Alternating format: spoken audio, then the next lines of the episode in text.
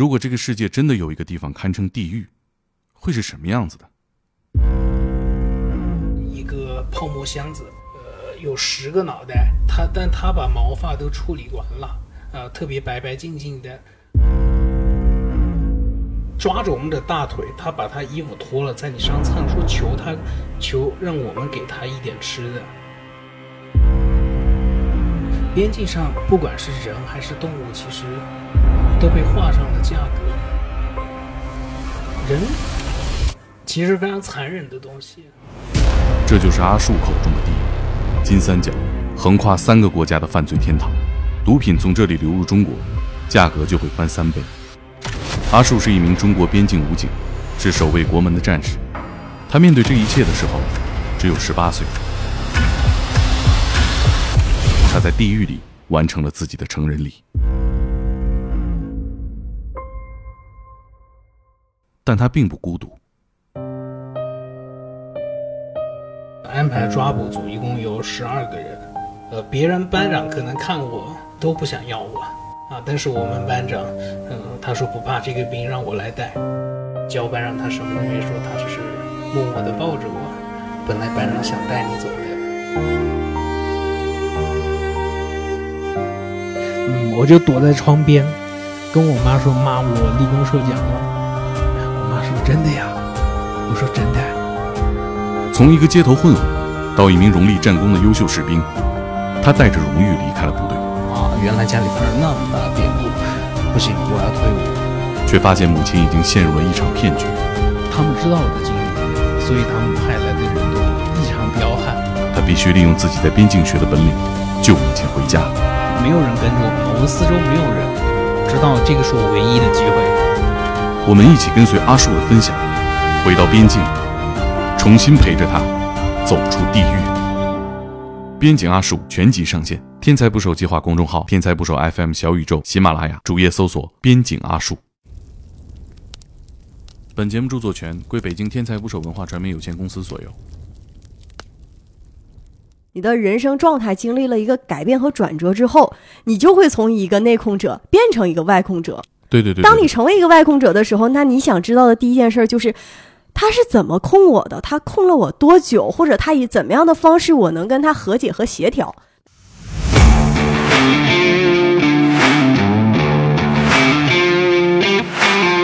咱们所谓的命好啊。你得承认这一点，他确实是有那个能力，或者说他有这个直觉化解生活当中的一些不如意、不快乐。就像你说这种，就是片儿上话。我操，我觉得大家都不知道自己想要什么，都想要钱嘛，还他妈想要什么呀？就想要钱。这肯定得两边都得分析。那你对生活有各种解释方式？假如你精神分裂了、辩论了，那你后面十年你生活就很充实。哦，那绝对是锣鼓喧天，永远不会孤寂。闭关一千年了，六十岁有灾呀！我算到你被一个一吨多的大铁球子撞了一下，我不知道那是什么。但是你就可以告诉他那叫汽车，因为大势变动太大，对，在变动当中，他都是更相信一些外空的东西。那你对自己的这个自由意志这方面有没有动摇？没有刻度，顺就容易啊。坎坷多，他不见得不快乐，或者说他不见得最终结果不好。对，坎坷多，他可能最后他有大成就啊，他也最终会赢得一个非常棒的人生。没错。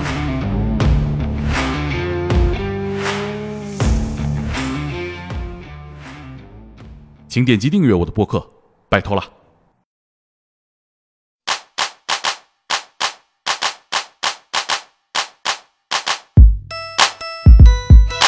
打捞最带劲的职业故事，这里是天才不说 FM，我是猛哥。今天来的人是我们一个年更的嘉宾，二搭的嘉宾，一年聊一回。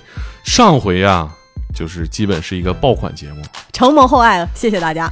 那跟已经熟悉我和还不熟悉我的朋友们介绍一下，我是盼达，是一名占星师，呃，在自媒体上也称为星座情感专家，对，也小出过一本小书，小出过一本小书，小出过一点小名，小露过一些小活儿。对对对对对，我们在上一次聊播客的时候也讲了几个你非常经典的战例，网上有留有痕迹，对不对？对对对，成功预测了凯特王妃生娃，对。成功预测了美国大选，哎，是的，是的。成功预测了国内的一些形势，不方便说，对，留有一些想象空间。这这这是很大的事儿啊，就是基于这个星座占卜的这个技巧，是吧？也分享了不少的心得，就是说我们怎么利用这些占卜作为我们生活当中的工具，让我们把日子过得更好，是吧？对对对，这个总结我特别喜欢。是吧？嗯，它把作为一个看似玄的东西落地，用星座能帮自己过得更好，去自救。变了，我觉得去年你不是这么说，就是说，今年变成自救了。就是把那个把它当成方法论，是吧？啊，对，就是把星座当成自己的方法论，它可以应用在任何方面。就像我们学了数学，学了物理，你不一定要当数学家、物理学家，但是嗯你可以把它应用在生活的方方面面。利用自己对这个呃，在预测过程当中，你心里边的这个嗯朝向，你能嗯更清楚的感知到你自己的诉求。对，就把方向指引的能够更清晰一些，帮助你去做这个决定。嗯，同时我觉得也是一种娱乐。对对对，是的，是的。呃，然后呢，大家反响也不错，而且大家对后半期的预测非常的关注，所以我们哦今天也会给大家提供这个，是吧？很多人都说很准啊，就开心。就当然了，我觉得呃准不重要，重要的是你享受这个预测的过程和你享受你对对好结果的期盼和努力。对，并且是星座的文字看到了你跟心里想的这个东西波频能共振，嗯这个我觉得是一个挺快乐的事儿。嗯就像你嗯听到了好音对乐，看到了好电影，你觉得跟你的情感有共鸣，跟你的期盼有同样的导向，你就会觉得很欣慰。你有这个感知吗？就是从事占卜工作的人也越来越多了，门类也多了。呃，这个是有，但我觉得从事占卜的人更多，可能也是因为想找第二职业吧。对对对对，我今年就听到了两个周围朋友传递说，我认识了一个朋做友，占卜的，哎，他本身就是有自己的职业，但是他学习了之后呢，就利用自己的这个业余时间给朋友占卜，很准。我觉得在占卜这个行业这两年，我确实是见了，第一就是消费者多了，观众多了。消费者我指的是收钱，就是花钱的，你需要通过消费去找心理、呃那个占卜师啊，或者是占星师啊，你去做一些测试、测算和询问。嗯这个是消费者。观众呢是指说，如果像我这样去做一个星座 IP 的话，把这个东西做成一个内容向的，然后会有更多的人去看，对这个内容感兴趣。这两者我觉得都是变多了。嗯，啊、嗯那这两者变多了，我觉得一个我自己感觉一个比较重要的原因，可能就是因为在大环境经济非常蓬勃发展的时候，你对自己个人命运的关心就不会那么的高。当大环境没有那么预期好，或者说波动大一些，你就会对自己个体的命运产生更多的担忧，想去知道它的结果。这就是为什么，其实在美国也是，经济好的时候，星座的那个产业发展的就不好。经济不好的时候，这个星座的产业它发展的就相对好一些。嗯嗯嗯嗯，而且我觉得这两年大家也会注意到，就是很多事儿它不是完全靠自我努力能改变啊，的。对对对，这个也是很重要的一个。对，就是我可能很多事儿，比如说大学生毕业找工作，他会发现不太好找，嗯，或者说求学也好，或者说工作很多行业发展到了瓶颈，就跟你努力没关系了，下面的事儿。所以呢，大家可能更关心命运的安排和走向，嗯，嗯，然后可能给自己吃个定心丸儿吧。我理解，可能现在是普遍情绪是这样。对，这就像其实这跟心理有点像。你像心理学当中，总会有人问你是一个外控者还是内控者。哦，这啥意思内控就是有点，其实就是咱们的自由意志和宿命论。啊？内控就是我自己小宇宙很强大，我觉得我可以主宰命运。啊外控者呢，就是我觉得呃会被一些客观的不确定的因素被外力控制。嗯，所以其实很多人在最开始，包括我们接受的教育和生长的环境，更多的人可能是一个内控者。嗯你觉得啊，这个事情我只要努力就可以有相应的结果，但是家长和老师没有告诉我们，其实每个人的预期它都是不一样的，可能你的高预期就会带来跟你预期的落差和你这个受打击的这个情绪。慢慢的，当你就像猛哥你说啊，你走进社会了，你的人生状态经历了一个改变和转折之后，你就会从一个内控者变成一个外控者，啊，这是一个很自然的过渡。对对对，当你成为一个外控者的时候，那你想知道的第一件事就是，他是怎么控我的？他控了我多久？或者他以怎么样的方式，我能跟他和解和协调？那这个时候最便捷的方法，那不就是星座了吗？所以他就会去咨询。对对对，嗯、而且我觉得我我前两天做了一个节目，是在讲这个该不该在行业不好的时候搏一搏啊。其实跟这个讨论也相关，就是我的观点就是应该搏一搏，就是你觉得不行了，你就别干这个了。你这个就是好射手座呀，这一个问题就能看出十二星座的性格。我跟你讲，是吗？对土象星座的人肯定会选我再坚持一下，哦，风象星座的人肯定第一个就选择我要改变赛道了。啊，我晚走不如早走，早走可能下家还有粥喝，我晚走可能连西北风都喝不到了。啊，对，是不一样星座的人，他对这道题的选项答案绝对不一样。哦，射手是火象的，是吧？对，射手、白羊和狮子。啊我昨天还发微博说，那个白羊就是那种八百里加急的窜天猴，贼快。嗯，你这么一说还真是。火象星座会怎么样处理这个问题？火象星座在面对人生转折的时候，他大多数是腿走在脑子前面，啊他先做。他不会去思考说，哎呀，这个事儿，首先啊，我盘算一下有什么样的后果呀，或者是别人怎么看我呀，外界客观环境究竟有多少我需要参考的因素，或者说啊，我现在对这个东西适不适应，我到了新环境能不能适应，他不去想，哎呦，他的考虑因素，我现在想变，OK，那我就变。我非常喜欢火象星座的执啊你行力。说的太准了。我那期节目里边，因为我没给你透露太多啊，嗯，就是我说应该关注行业大发展什么呢，是我草率的换了很多行业之后总结出来，就是掀桌子就走。没啥背调。对，就是不带走任何一片云彩。就我下一份工作跟上一份的资源不沾边儿，就是就对这事儿的判断吧。就是我觉得呃你你在考虑一个事儿成与不成的时候，你本身你是有直觉的，对对对，但是你进入社会之后，你通过不断的结果给你反馈很多事儿，你要自省，你就会发现很多哪些是你主观能做，哪些是你做不了的。嗯，你时间长了，你就会改变你的这个行事的风格嘛。对，没错。而且他不同社会阶段的人，不光是想法不一样，你会觉得他考虑问题的出发点，他就是有差别的。很多人，中年人他考虑的是我，你告诉我我到底什么时候能赚钱，我到底应不应该跳槽？嗯，年轻人他可能考虑的东西就会更抽象一些，更理想化一些。那如果年纪再低一点，他可能考虑的只是说我怎么面向社会，怎么选专业，怎么避免跟室友关系不和。就每个人他考虑问题的角度，他有他自己的这一个背景和独特的这个语境。嗯，是你今年有没有算过什么？这一年，过去这一年吧。过去这一年，我觉得其实我自己也是有一些沉淀的，就是因为本身你作为一个占星师，你在自己所从事的这个行业当中，它也是会有成长和蜕变的。嗯就像星座书，同一本星座教材，我每隔两三年我再去看它，你会发现你对有一些东西的感悟和启发完全都不一样了。哎，你这我还真没想到啊。嗯我觉得就像，我觉得就像一个大夫，嗯，他掌握了这个科室的一些技巧和嗯能力之后啊，或者说一些秘密之后，嗯，呃，他就能不用再提升了，他可以一直运转下去，他也能帮助很多人。是这样的。但是如果你想帮助更多人，或者是因为疾病的种类，它永远是会更细分的。你就像咱们现现在当下面临的这个疾病，就是人之前人类所未见过的。啊那么其实星座也是一样的，你的案例多了，可以去证明你这个业务的熟练程度。嗯，但是嗯如果你想探索一些更多的，或者说是你没有见过的，那你就要提升你业务的深度了。嗯，比如呢，它就不光是熟练程度可以的，就像嗯，回到你刚才问我的问题，去年我就写年运的时候就发现了。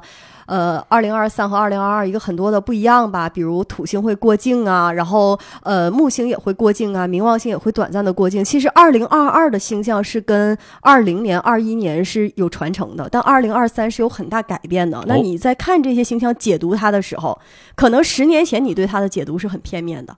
你就会觉得啊，只是一个大环境的改变啊，比如我们从呃冬天到了春天，然后大多数的人会怎么样，哪些行业会蓬勃发展之类之类的。嗯，但是当你现在你再去看这个星象的转变，你的理解就会更立体了。你就会发现啊，木星呢，接下来到了双鱼座，那就是人们更关心精神世界了，每个人都要重建自己内心秩序了。嗯那这些在十年前我是想不到的。嗯，你的关注点不在这儿，那你给人就像你如果像看病一样，那可能也看的只是表面的东西，嗯，就永远没有办法治本。对，其实我觉得，呃，我想起来啊，有一些平台也会对咱们上期节目有质疑哈，就是！这个女人疯婆子神棍，对对对，你有印象吗？这个在此在此接受所有的我，我最开始有看，对，是 看了很多对我。呃，可能是比较充满饱和度很高的攻击，对，饱和度比我其实。想解释一句什么？其实我们上期节目里面有分享这些，但是我觉得如果对占卜啊，或者说我们说讲话的迷信这些东西，嗯，很反感的人啊，他其实可能就不会接收到那些信息。就是帕达是一个一直从事之前从事新闻工作、对内容工作，他是在这个社会上没有停止去跟人和事情去打交道。其实我觉得这个很重要。就是你刚刚提到说，你这这一年有很多解法，有了新的理解。其实我觉得就是你本身是一个关注时事。关注国际局势，加上你自己的兴趣，有一些我们可能不方便在节目里说，是对社会保持着高度观察和紧密联系的。我觉得这个才是，呃，你占星师也好，或者是其他占卜类工作，你能够切实让大家帮到大家的一些东西。对我认同，我认同。就是你在每一个你单独细分的领域在研究的同时，它肯定是有一些跟它有相互关联的其他领域或者是学科。嗯。就比如我去年又考了一个心理的证，啊你就会发现，你学的东西越多，或者是你接触的面向越多，只要有跟它相关联的地方，因为都是人文社科类的，嗯你就会发现它两个在解法上面就拓展了思路，而且有一些你可能之前会觉得看起来比较扁平、比较单一的一个结论，现在就没有那么武断去得出了。别人再问你这个问题的时候，你就知道应该用一个更呃综合性的或者全面的回答去让对方这个解惑。对对，我觉得很多认知必须得必须得认知还是对，还是要刷新，还是要升级。因为我发现一个最大的问题，这个就是不是不是我回攻击啊，就是你会发现有一些他对不了解的东西，他会很武断的提出嗯攻击的人。实际上，他在自己处理自己自身问题的时候，他也会比较简单粗暴。所以，这样的嗯嗯人，哪怕他不相信星座没关系，他可能是在工作上面，他也是比较难去搞人际关系的，因为他觉得这个东西就是我认为的这样。交流，我觉得那挺重要。因为你看大家讨论很多话题的时候，直接就是到死胡同了。我觉得人与人之间的关系本身就是挺混沌的，尤其是人数不断扩大之后，所以在这个关系不断复杂之后，对，就是很很很混沌的事儿，就是可能如果你通过什么方法能理出一些规律啊，你都会信奉这个规律。嗯，我在想，有的时候为什么有的人给我讲这个事儿，我会觉得他说的不太靠谱；为什么有的人讲，我会觉得哦还值得一听？就是我刚刚跟你聊的时候那个发现，就是这个人是不是保持跟社会高度接触？就是我觉得这个人已经出世了。你跟他说什么高科技，他不知道，他就是说算，哎呀，我这个是吧，闭关一千年了六，十岁有灾呀、我算到你被一个一吨多的大铁球子撞了一下，我不知道那是什么，但是你就可以告诉他那叫汽车。我觉得他就没法这么算，对不对他也没法给你这些预测。我觉得一定是这种呃交互或者这种娱乐，一定是基于现实的，嗯，人和人之间交往和社会紧密结合的这样一种。我我，并且你一定是要在这个发展性当中是要跟上这个节奏的，对对，我觉得跟不上发展就基本上不行了。对我的理解，它是介于娱乐和咨询之间的一种服务，对，我同意，是的。是吧？而且你哪怕说，呃，我一点都不介意有人说星座是娱乐，就你不用星座来咨询，我就用星座来看这个人的性格，我怎么样跟水象星座相处，我怎么样去跟摩羯座、白羊座相处，我觉得它就是很实用啊。对它就是可以让你做一个菜鸟。如果你先了解一下你上司的星座，那我就是进入状态的快呀，我可以嗯投其所好，那为什么不呢？对吧？嗯有个嗯捷径摆在你面前，没有人会拒绝的。嗯，那你这一年接触的这些人和事儿，刚刚我们聊过社会事件哈。节目里可能不会放，但是，呃，你自己生活当中接触有没有发现什么好玩的人，或者你算了，你觉得挺有趣的？生活当中，我觉得，说实话，就是这一年很多的变化吧，和以及我相信大多数人对这一年的变化都是觉得是始料未及的，就是不管是它一个飞速向前，还是说那个极端停滞，你都会觉得很超乎意料。所以从一个积极的角度讲，我觉得这一年哈，反而让我更相信了有些事它是流动的发展的。简单来讲，就是更信命了。但是不会被命控制，你会发现，你有些朋友，呃，早早的，举个例子讲哈，我有的朋友很了解他们的星盘嘛，而且我是不接受私人占卜，就是不花钱私占的，我走的是这个文化 IP 的这个形象。嗯然后有些朋友他会找我看，我也不会收钱。嗯很多人你会对他的星盘以及他的性格脾气非常有了解嘛，嗯对吧？然后你就会。真的，你会很感慨一件事，就是这个事情在流动当中它是有规律的。有些人，咱们所谓的命好啊，你得承认这一点，就是所谓命好的人，他确实是有那个能力，或者说他有这个直觉去化解生活当中的一些不不如意、不快乐。有些人咱们看来，你觉得他，哎，我从来不说命不考，我说的是考验多，对，有些坎坷，你会发现，那他的确是挺有坎坷的。我我觉得你说这个词，你说这个词，嗯，我我还觉得挺能理解的，就是什么，就是说，呃，你说一个人命好顺就是容易啊，对对对但是你说不好，这个不见得不好，对坎坷多，他不见得不快乐，或者说他不见得最终结果不好。对，坎坷多，他可能最后他有大成就啊，我们成看很多。文艺作品里边那个主角就是坎坷多，对对对，他就是强无敌，呃对他也最终会赢得一个非常棒的人生嘛。没错。你看，大家最近看那个《狂飙》，就我觉得这个你能看出两个人不同的性格以及现在的公众情绪。嗯所有的人都想成为大哥，啊没有谁想成为安心，大家都在歌颂他，但你会觉得他嗯好苦啊，啊啊啊！都想成为大哥，都想希望万一我的人生哪一天可以一夜暴富，对吧？一跪惊天，跪出个干爹来给我荣华富贵，多好！呃，因为你确定不了你自己拿的什么本儿吧？嗯啊，可能你你会有那种时候嘛？你给自己看完了，你觉得还不错，我差不多得了，我也不差口饭吃，那么拼干嘛呀？这种心态是后天成长历练出来的，这种心态绝对不是一开始就有的。嗯，就你在年轻的时候，如果你觉得我这还不错，你最开始想的肯定是说我这得往高走啊，对吧？哦，已经有这样的底子给你打好了，你不往高走，怎么对得起自己这个原生版图呢？对我还能更强。嗯，对，啊做大做强嘛。但是后来你慢慢的，其实我觉得像你刚才提到的，咱不知道拿的是什么本儿，这个时候就有星座的意义了。星座告诉你，他可能啊，你对你自己是什么本儿，你还在疑惑，但他会告诉你，哎，接下来这半年你可能会比较辛苦了。啊，接下来这半年，你就是犯口舌和小人。接下来这半年，你学运就是没有你想的那么的顺利呀、啊，当他告诉你这件事儿的时候，你该做什么还不知道吗？嗯嗯，对。其实你就知道应对了嘛。但是这个问题对你来说，因为之前上一回我们聊到过，嗯是不是要有自由意志？我们该不该对对对，推崇自由意志？哈，就是，但是你呢，跟一般人不一样，因为你从事的就是这个工作，啊然后你你会清晰的感觉到，你说我这一年过去有成长，我算命技巧提高了，算的更准了，那我、呃会不会有改变啊？我更相信我我这个推演的这个结果了。你你说你这一年更信命了，我也有一点儿，就 因为大大多数变动太人都大，是对，因在为变动当中，他都是更相信一些外空的东西，对因为他对那个东西是未知的，所以他是外空的。对，那你有改变吗？你说，就是还是那种稍微有点动摇。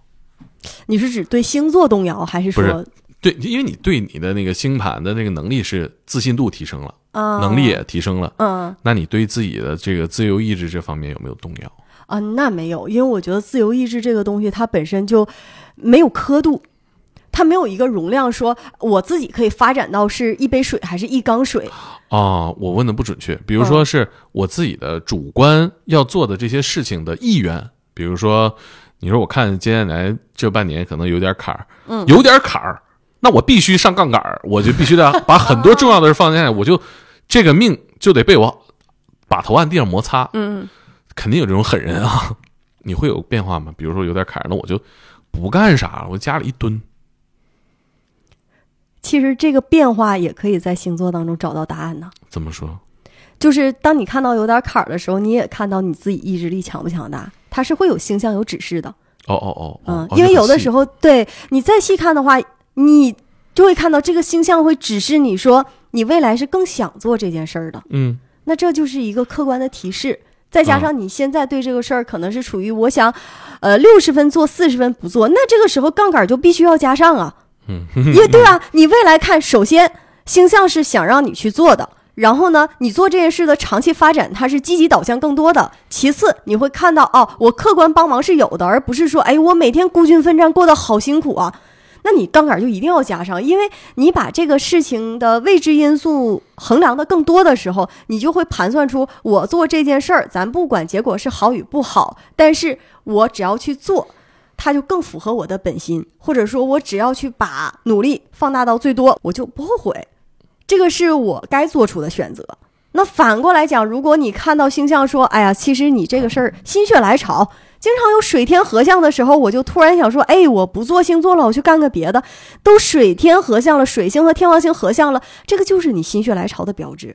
星象就告诉你了，这事儿长不了。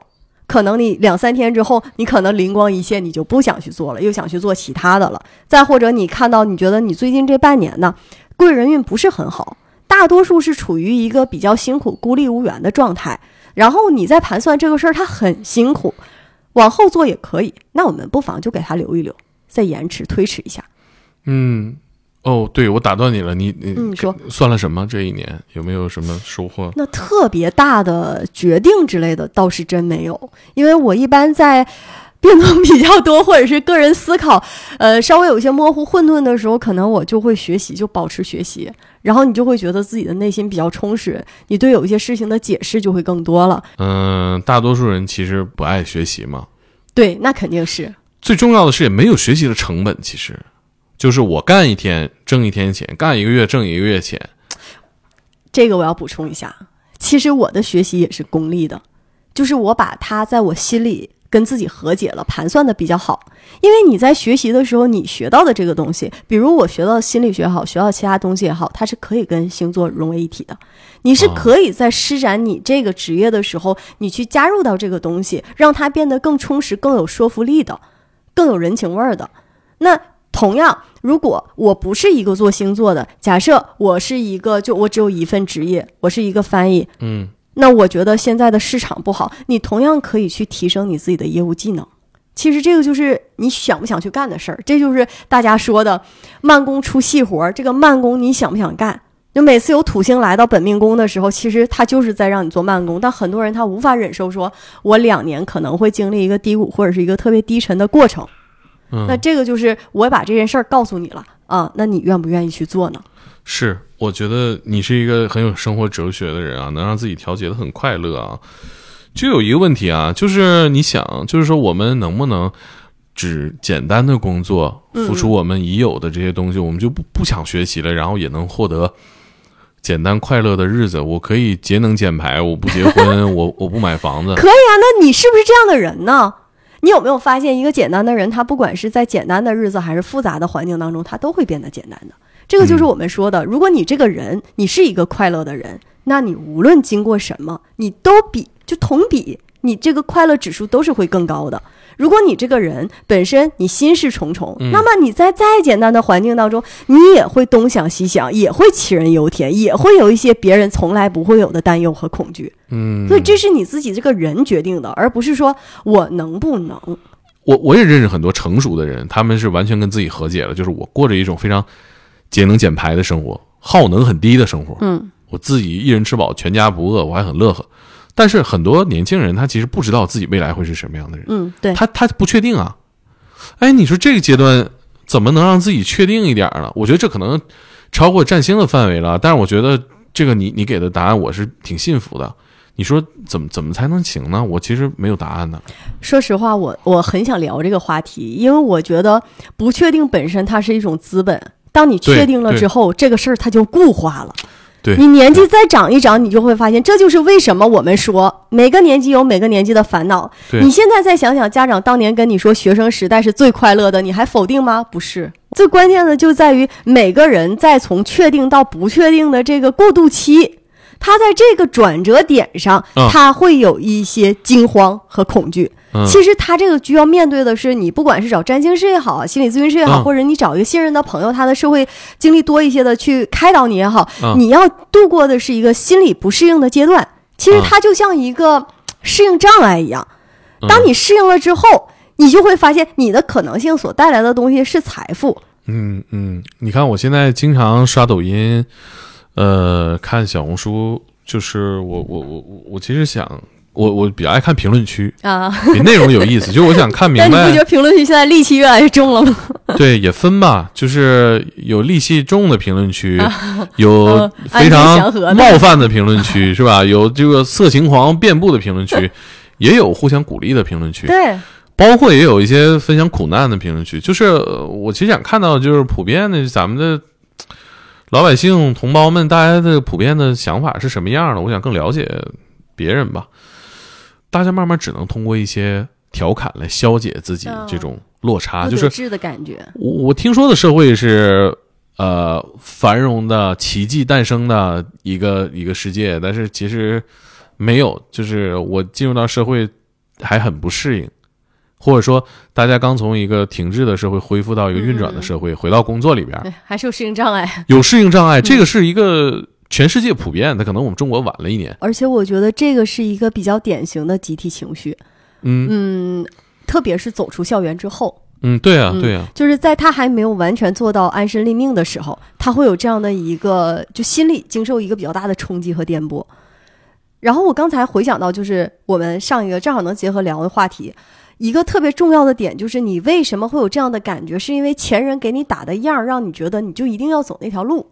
对，就是因为之前毕业生啊，他这百分之九十九就业是吧？所有的人都能进大厂，我一个那个那个九八五二幺幺出来的，为什么我找不到工作？那就是因为你总以为好像九八五二幺幺出来的，我就一定要找到工作，我就一定要毕业，我就有大厂的这些 offer 在那儿等着我，人家都举双手用高薪来争取我。我觉得还是一个预期的问题，就是之前一段时间的繁荣。其实这个东西说的比较玄乎一点，就是星象会告诉你，因为之前一段时间的繁荣，有些人在我们一个单一视角看，你会觉得那个是一个长久的东西，你会觉得之前都已经那么繁荣了，之后还会那么繁荣下去啊？只能会那么繁荣下去，你就把所有的事儿想的容易了。我觉得那个情绪之所以发生，就是因为大家把很多事情想的易如反掌，但事实是不是的？这个事情易如反掌，它是一个偶然性事件，我们。在一段时间内密集经历了一些偶然性事件之后，你就把它当成常态了。所以，当你要经历常态的时候，你就觉得一切都不适应了，嗯，你就觉得我这人也不行了，这个这大环境也不行了，啥啥都不行了。但实际上，你再往时间倒推十年、二十年的时候，嗯，那更艰难的日子，那比现在那属实多了多了。而且那个时候的机会和现在的机会根本就没有办法同时同日而语的。那倒是。就是我们把很多东西，当一个繁荣来临的时候，你就会不假思索的去吸收这个繁荣当中的营养，去把它的养分就像吃自助餐一样，把自己喂得非常的饱。所以当你饿的时候，你就觉得你好像，哎，我是不是人生顿顿应该吃自助餐呢？我现在咋就能五分饱呢？不应该顿顿十分饱吗？我觉得其实这个是一个 需要调整的心理状态。嗯，这也是去年我跟很多朋友聊天聊的，大家一个共同的感觉，就是这个心理状态是一定要调的，调完之后你才能更健康的去面对未来，不管是怎么样的一个生活。对我们其实从事的工作就是用故事来激励大家。你说我们是做职业故事打鸡血，真谈不上啊。但是我有的时候往往会夹带私货，希望大家做积极的东西。嗯，对我也是。对吧？因为不管是你自己的意愿，还是说你要把这件事情做成，你肯定是要呃往积极的方向努力嘛。因为我们自己就是没有停止，但是我发现不知道怎么影响大家讲故事，故事都是复杂的，人也是复杂的。我们一个小时的访谈，其实展示一个人，只能展示非常小的一片。然后事儿也是复杂，人也是复杂的。我就是今年节目，去年节目不是更停更了好久嘛？嗯，就是我有点不知道我也。发现了，我觉得那时候你在沉淀和思考吧。对我主要是在在遭罪，就是遭罪，就我觉得这东西能给大家提供什么呢？就是呃，也不能帮大家解决很多困境，因为现实困境很多嘛。我我插一句，我觉得还是解决了很多困境的。嗯嗯，这个是真的。就我觉得，不管是你做的事儿还是我做的事儿，可能是因为我这个人，我的思想角度就是有这样一个习惯。那我在跟你聊这个事儿的时候，我必须要纠正。我觉得是帮了很多人解决了很多问题的，因为我追天才不守到今天，包括你做的那么多故事，不但它是有帮到一些人的，而且它是会让你多一个角度去思考生活的，去思考职业的，这个才是最重要的。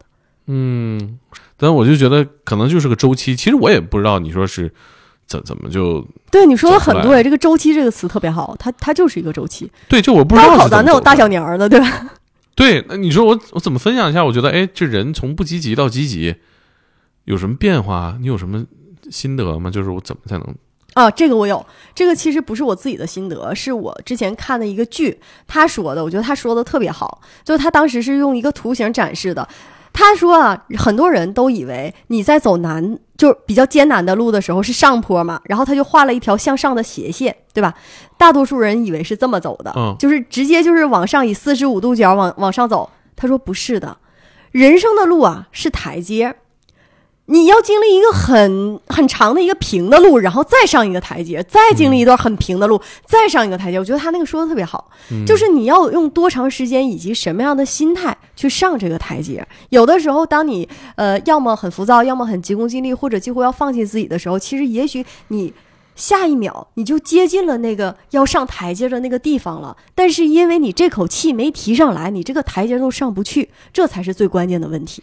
你说我们为什么要在没有希望，或者说在觉得自己还不太行的时候，还是要想方设法的找办法，或者是要开导自己，再或者是要用一种方式说服自己我能行？那不就是为了给自己提一口气，能度过那个比较漫长的中间那个那个平台，然后提着这口气去上那个台阶，你才能真正的去上了这个台阶。嗯，而且我觉得是解释自己生活的能力。就是，其实我分享这个，我不太确定是个好事儿啊。正好跟你聊，我觉得想想，就是说，一个人对自己解释自己和解释自己生活的能力提高了，呃，会有一种有时候会有倦怠。啊，对，就是比如说，我完全认知自己了啊，哪儿行哪儿不行啊。比如你那最做那决定，你叭叭的，实际上你怎么想的啊？哪儿做不行？而且你也知道自己哪儿哪儿没做啊，你也可能 其实也懒得做。等等等等，其实会有一种倦怠和无聊吧，但是这是好事儿吗？这个我觉得是啊，而且我特别认同，就一定要提升解释的能力。解释的前提是观察，对，你要先观察，你才能去解释。但如果你已经学会了观察，为什么很多人人对有一些问题他会觉得？特别盲目的否定，或者说特别疑惑，或者说他觉得一头雾水，根本找不到思路，就觉得这件事儿已经完全走进了死胡同。你换个人看，可能反而是觉得山重水复疑无路。为啥会有这样完全不同的方式？就是因为你的观察能力和你的解释能力啊。我觉得多观察、多解释，这绝对不是一件错事儿。懒惰它只是一个周期性的东西。我个人解释行动力就是，呃，懒惰其实就是行动力嘛。那没有每个人行动力，他永远保持在一个高亢充沛的状态，这个是不可能的。就包括我自己，去年有段时间，我也会觉得，哎呀，会不会我做的这个星座内容就是比较单一啊？会有一些重复性的东西。我这个形式现在能经得起现在这个时代的考验吗？人家很多短视频咔咔又剧情哈，又有各种特效的，我这大家会爱看吗？你会有不停的有这样质疑自己，然后会呃觉得自己现在做的东西是好的还是不好的？每个人都有啊。但是你在质疑过后，你为啥看到了人家的好？因为你在观察，那人家的好到底能不能吸收过来变成你的好？那可能你吸收过来就是东施效颦，那这就是一种解释。所以这个能力我觉得是必须要有的。你只有有了，你才能对自己的人生负责呀。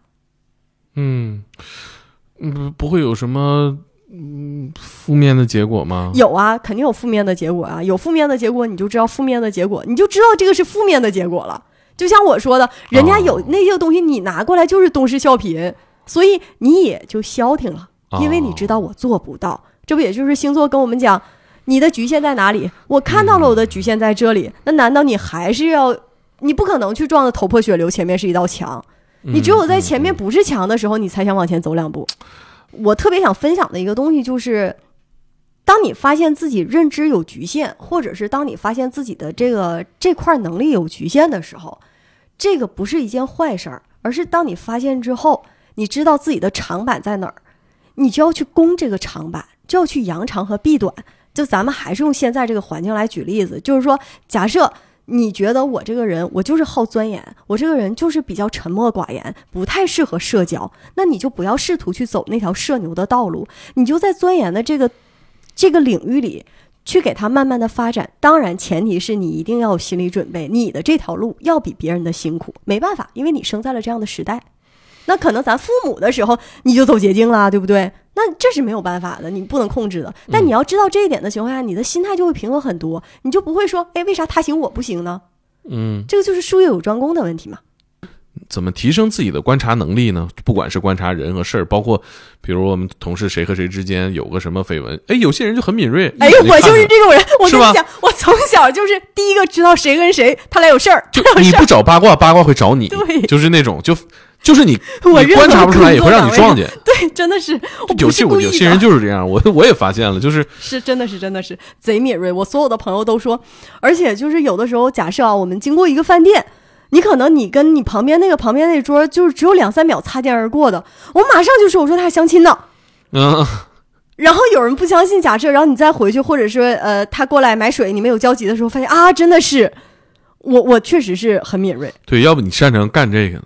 这是有你你主观有提升吗？还是说就天生就这样？你没有一个意识说怎么怎么样达到的？呃，我觉得是这样，呃，是性格的原因，肯定是性格决定了我的这样和我这样，让我更适合去走星座呀、占星师这个道路，以及去当一个 IP 跟大多数人交流，去这样一个目的。但如果嗯，像你说的，我自己不知道我有没有这个能力，或者说呃，我不知道怎么提升，呃，我觉得还是应该对生活很俗的一句话，但你真的要保持好奇心。因为我这个人有一个特点，我觉得这个到老了都不会变。他们说我到九十岁肯定是个老有意思的老太太，因为我这边好奇心真的很强。你这么说，我还挺期待。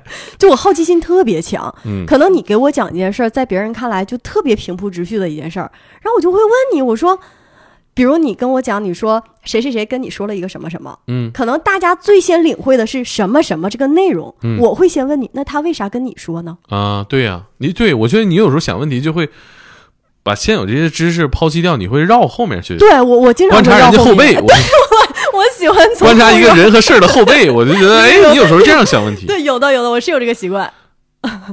这是一直就这样吗？就是说上学的时候就就这样吗？还是说你觉得这个东西能给自己什么？没有，这是，呃，可以这么说，可能最开始你有一点点小的灵感，后面被发展健全了。啊，就是总结归纳了。对，就是发展健全了，慢慢的你会发展健全，而且确实它是有帮助的。你会发现，你这样思考问题，不仅仅是多了一个路径，而且它能给你把这个事儿啊解剖的更完整，嗯，就不是一叶障目，只看到一面。因为你只看到一面，你无论怎么解剖，它都是这个结论。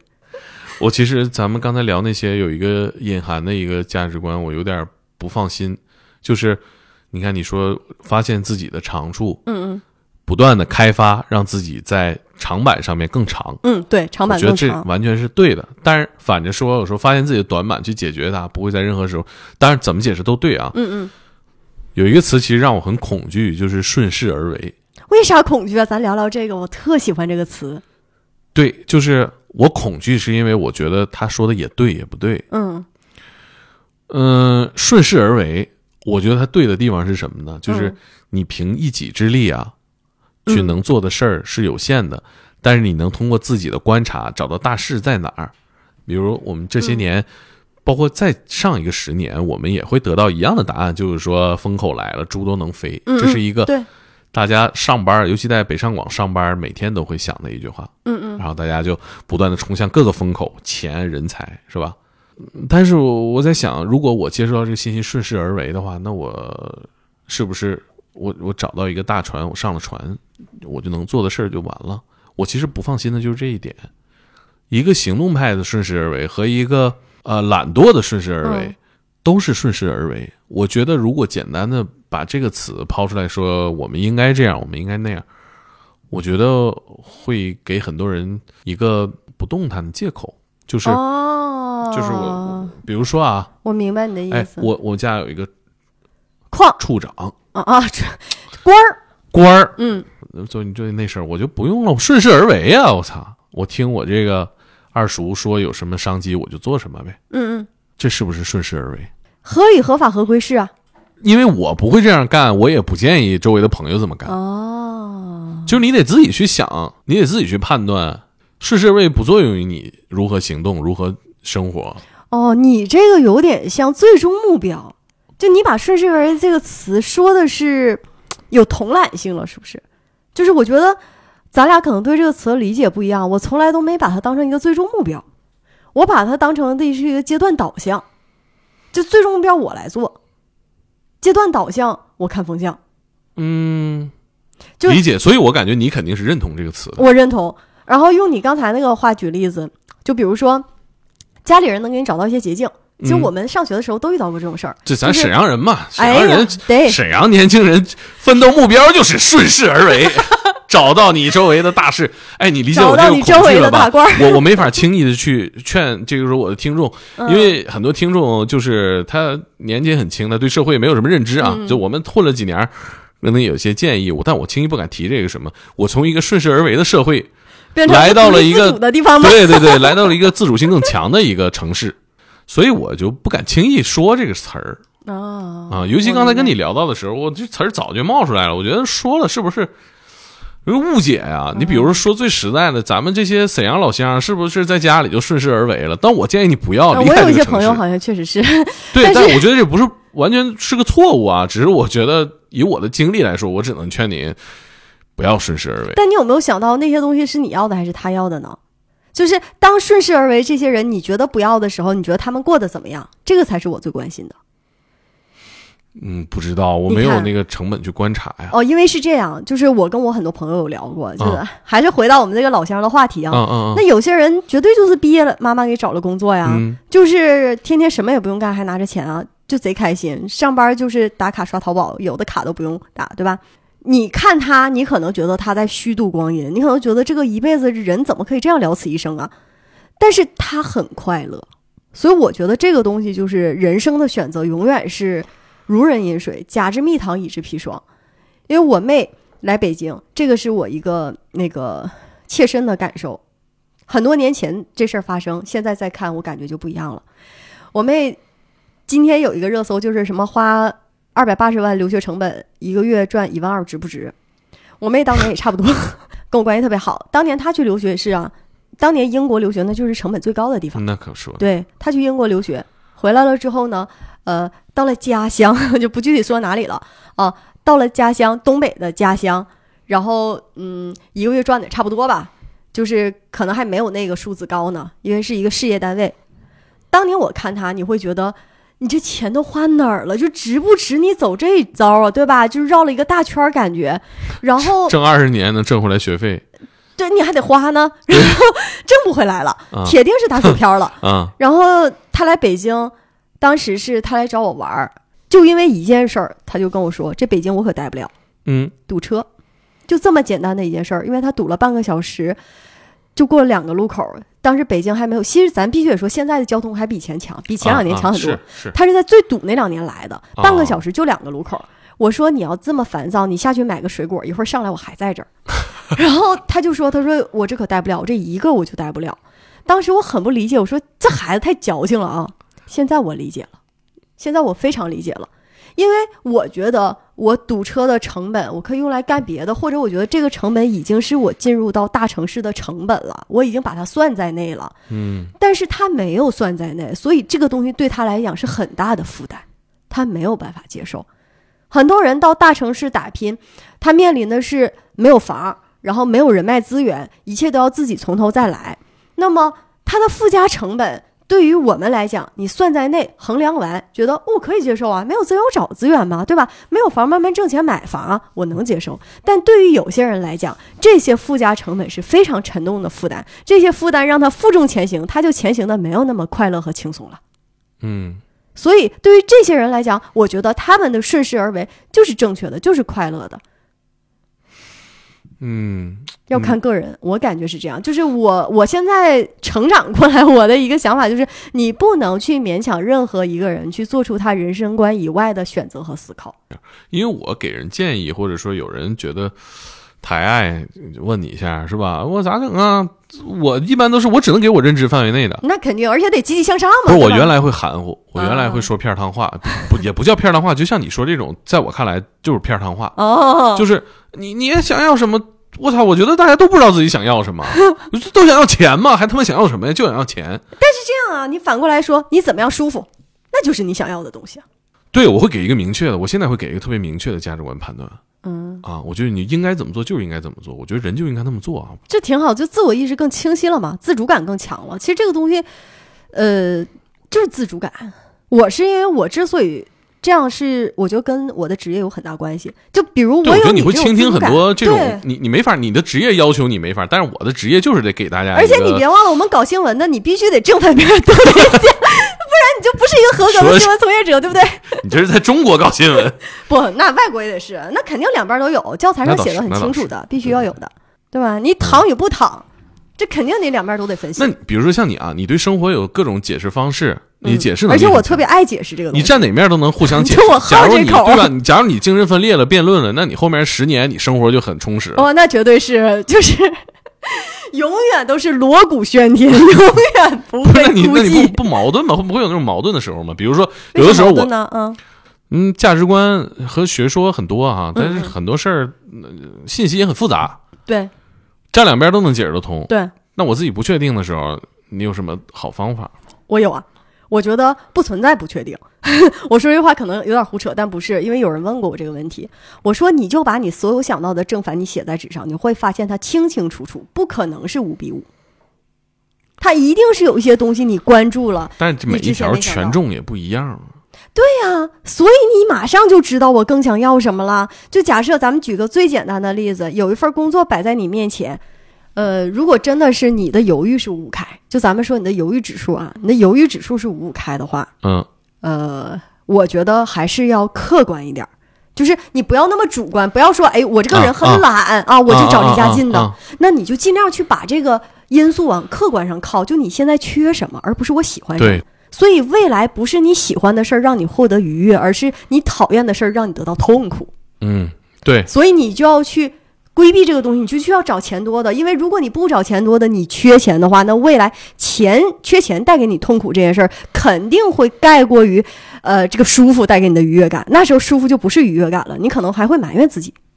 啊我觉得在我看来，我自己的生活里边，焦虑是好多环境我改变不了，哇，这个咱俩不一样。我就是因为好多环境改变不了，我就一点也不焦虑。就就就因为这彻底平和。就是你会觉得人人就是渺小的尘埃吗？你既然改变不了他，你就做你想做的事儿好了，不是，我觉得你你的你你的这个我还不能认同，因为？因为呃因为我不想去改变任何东西。因为好多人他生活还需要奋斗才能改变现状。不不不，改变和奋斗不一样啊！我不想改变，但我很想奋斗的。这个不是你啊？那你解释就是说我发现我奋斗还是不行，对吧？啊啊啊那我啊我不认同，我觉得一定要奋斗啊啊！这这两者是不一样的啊，因为是这样，你这个时候你要想你不奋斗怎么样了？你奋斗不行，你不奋斗你会过得更惨的，所以你一定要奋斗，只是说你用什么心气儿去奋斗，嗯，这个奋斗的心气儿才是支撑你奋斗的背后的这股力。哎，我觉得咱这才重要。咱俩聊这些是我想跟你说，跟大家说点吉祥话，还是你真的这么认为啊？我觉得你吉祥话说的也太溜了。我本意吉祥话呀，我就是这么想的，因为我这个人，他们就是有人给我起名叫热心市民，呃，大家我我就是大家听见啊，这些吉祥话是他的真心话，真是真心话，不是我非要让他说的，是真心话对吧？没逼你。因为就是要这么考虑。我们这次见面啊，把那个坏消息留给了自己，把好消息都留着给了听众。我们聊这些，能让大家有这样的，就是心理上能调节的好一点，稍微积极一点，我觉得就挺有价值啊。嗯，就是大多数人是在想法当中很纠缠。很绕，嗯嗯然后负面东西比较多，嗯于此造成了行动力不足的情况，嗯或者说觉得我每一个行动力最后的结果都不能满足我预期，就是觉得自己干啥啥不行。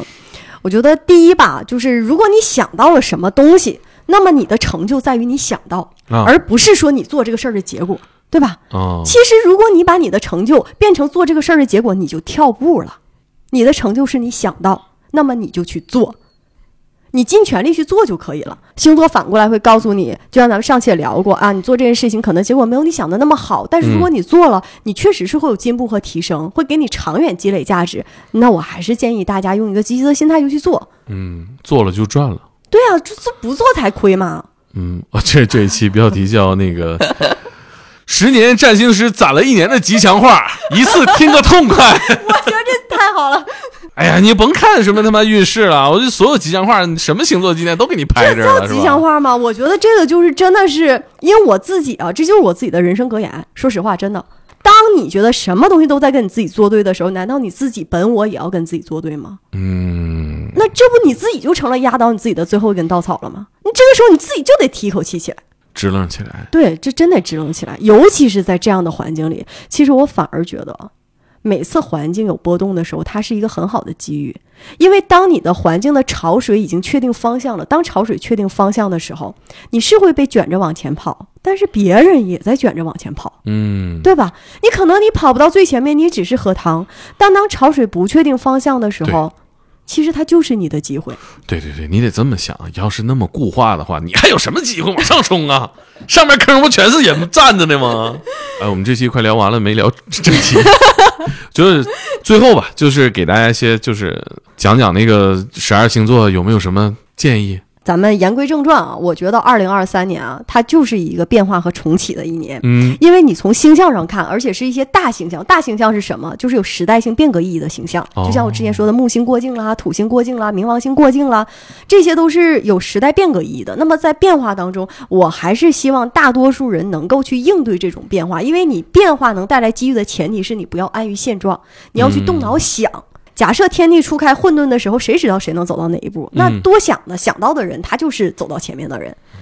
然后之前土星盘踞的时候，就前几年吧，可能有些星座会过得比较惨啊。咱们像狮狮子座呀、呃金牛座呀、水瓶座呀，都会低迷和压抑一些。但是在二零二三年的时候，两个运势能起来的比较突出的就是金牛座和水瓶座这两个星座，我觉得是一定要利用好二零二三年的这个啊，风向的，因为木星是时隔十二年，离木星是时隔十二年进入了金牛座的命宫，是二零二三年五月开始。啊然后土星呢是从三月七号开始离开了水瓶座的命宫，啊因为水瓶座过去四年很多水瓶座你会发现这个星座本来是一个无忧无虑的星座，它过去四年好像都是很低迷啊，都是很低迷。嗯嗯，未来他们会有一个比较显著的提升，而且是会找到自我，就是咱说的自主权，就不再那么迷惑了。这个就是一个很好的一个走向。